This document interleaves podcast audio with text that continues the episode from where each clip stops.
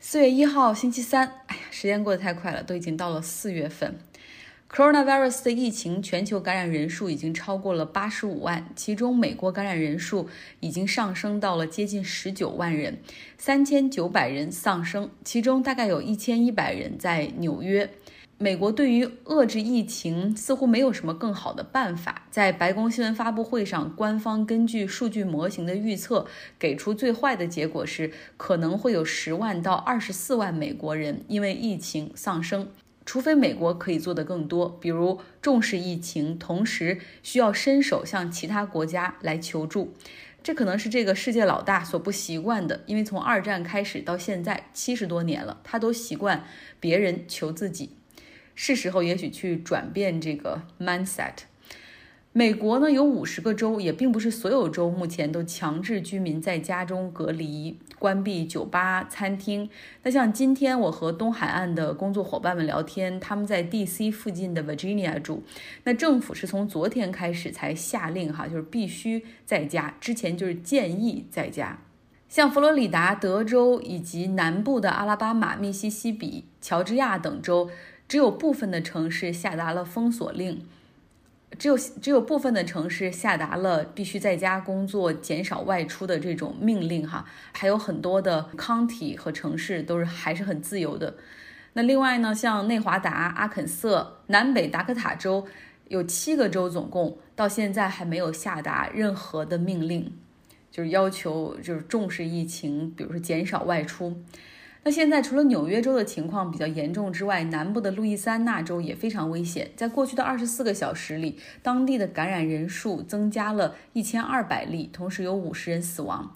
有百分之七十的感染案例出现在新奥尔良这座城市。为什么会这样？因为在二月二十五号的时候，当地还举行了狂欢节，而那个时候，而那个时候，这个疫情已经开始在美国蔓延了。另外呢，在上一周，哪怕路易斯安那州的州长已经下令说要在家这个 shelter in place 的命令，但是还是有牧师无视居家隔离的这种禁令，在教堂里为上百人举行这种宗教仪式，因为他强调说。被他祈福的人都会免疫啊之类的，然后教会才是给人在疫情时提供的希望。那现在这个牧师已经被捕了。路易斯安那州的情况会比较更加牵动人心，因为相比纽约州，他们所有拥有的不论是经济资源还是医疗资源都是更加匮乏的。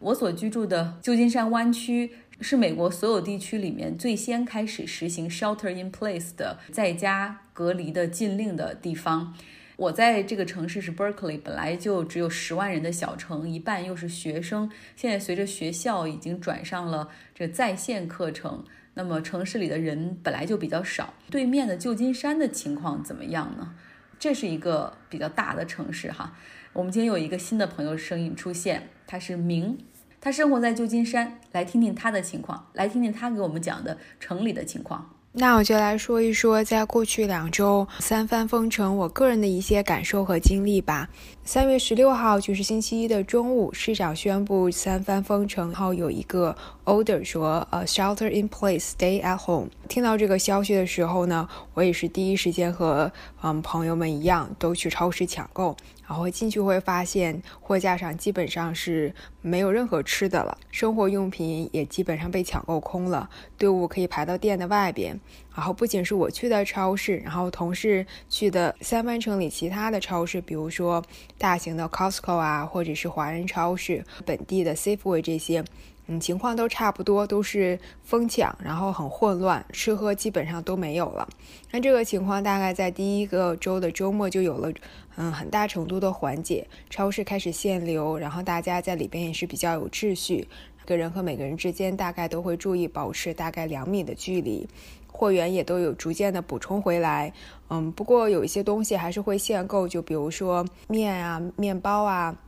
还有一些生活的清洁这些用品，嗯，整体的感觉就是在宣布之前，还有宣布之后的第一个星期，美国同事都还比较的淡定。然后我之前跟他们聊天的时候，也特别问到这个事情，部分是没有一个特别直观的感受，像我们嗯已经经历过国内的疫情，然后他们得到信息大部分都是媒体的信息，还有一部分人呢是觉得。嗯，已经是没有办法可以避免的，所以担心也没有用，嗯，索性就不太担心了。然后中国的朋友和同事就会采取措施比较早，大家有些买口罩啊，然后会注意一些防护。城里有很多公司封城一个星期之前吧。各大公司就要求员工在家办公，所以从那个时候开始，城里的人已经减少了非常非常多了。就从公交车上或者 Muni 上面就能看得出来，人流可能是平时的五分之一，甚至是十分之一。说一点点，就是我所在的地方是 UCSF，是一个比较特殊的嗯学校吧。它一部分是研究，然后和其他的大学比较相似，然后有一部分呢是医院。它接受了第一个三番确诊的案例，嗯，后面也一直在接收其他新的确诊或者是疑似的病人。然后科研这部分的呢，就是一直在进行。三番宣布封城之后。嗯，大部分的科研都被 ceasing，就大家说减缓或者是停止，但是还有一部分和 coronavirus 相关的科研活动就会立马的开展起来，就比如说 UCSF 和 BioHub 也是一个研究的地方，嗯，一起还有一些其他的基金会一起来研究如何检测 coronavirus。然后 UCSF 还有和 UCSF Gladstone 也是个研究所，之前在 HIV 的工作上面非常有卓越的贡献，所以他们也现在采取立刻采取行动，在诊断、治疗和预防三个方面一起推进。在诊断方面，有大家耳熟能详的 Jennifer，也是 CRISPR 的创始人之一。然后治疗呢，也是之前在 HIV 工作上面有卓越贡献的，嗯，几个嗯大组。然后他们在起头在做这件事情，大概就是这些啦。总体来说，就是第一周比较混乱，第二周大家进入了比较正常的在家办公的状态。非常感谢明的介绍，是我在苹果 Podcast 的播客里面可以看到听众的。属地地区就发现哦，真的有好多这个是华人听众在海外，所以也希望你们可以愿意跟我们分享更多的当地的情况，让我们在疫情的这个过程中还能够听到更多的声音和亲历。那再来说说印度的情况吧。印度总理莫迪在上周三的时候宣布全国 lockdown，已经开始在家隔离的强制命令。当时从他宣布这个命令到政令生效只有四个小时的时间，商铺、餐厅、市场全部关闭，然后工厂非必要型也要关闭，同时要求印度人要保持社交距离。他们的情况怎么样呢？我在财新杂志上看到了一篇一个印度博主宝维所写的文章，跟大家来分享一下。他说，因为这个 lockdown 总共至少要二十一天，所以大量的农民工已经被解雇。他们失业后从大城市返回乡村。印度的各邦的边界已经开始下令关闭，所以农民工没有办法去通过正常的交通去返回他们的村庄。那怎么办？大城市里也没有地方住，同时也没有钱哈去维持这个吃住。有人试图步行回家。一个工人试图步行两百七十公里，但在三月二十八号在路上就去世了。还有其他人也感觉到很无助，说我们担心在 coronavirus 杀死我们之前，可能饥饿会先让一部分人死去。看到百姓有很多的这种愤怒的情况出现，印度的财政部长终于宣布了一项救助计划。但是和其他国家提供大量资金不同，印度呢，他们是说要拿出二百二十亿美元进行援助。这个刺激计划占印度的 GDP 不到百分之一。西班牙、德国、英国他们。搬出的刺激计划大概都能够占到 GDP 的百分之二十左右，所以很多印度人认为现在这个救助也不够给力，而且呢，对于普通百姓的援助金，他们没有包括打日工的人，就是可能只有当天的那种临时工作，因为政府认为没有办法统计。现在印度的富人和中产阶级，他们用这个印度博主宝维的话说，可以毫发无损地度过这三个星期二十一天，可以在家做饭办公。但是大量的贫穷的农民工，他们是难以生存的。一个印度医生说了，在印度保持社交距离是一种特权，social distance is a privilege。他的意思是你需要在一个足够的大的房子里去生活。在印度，洗手也是一种特权，这意味着你有自来水；洗手液也是一种特权，意味着你有钱能够买它们。而 lockdown 整个封锁也是一种特权，这意味着你可以负担得起回家的费用。本质上说，在这一场疫情的浩劫之中，不论是在印度还是在全球的更多地方，将夺去大量穷人的生命。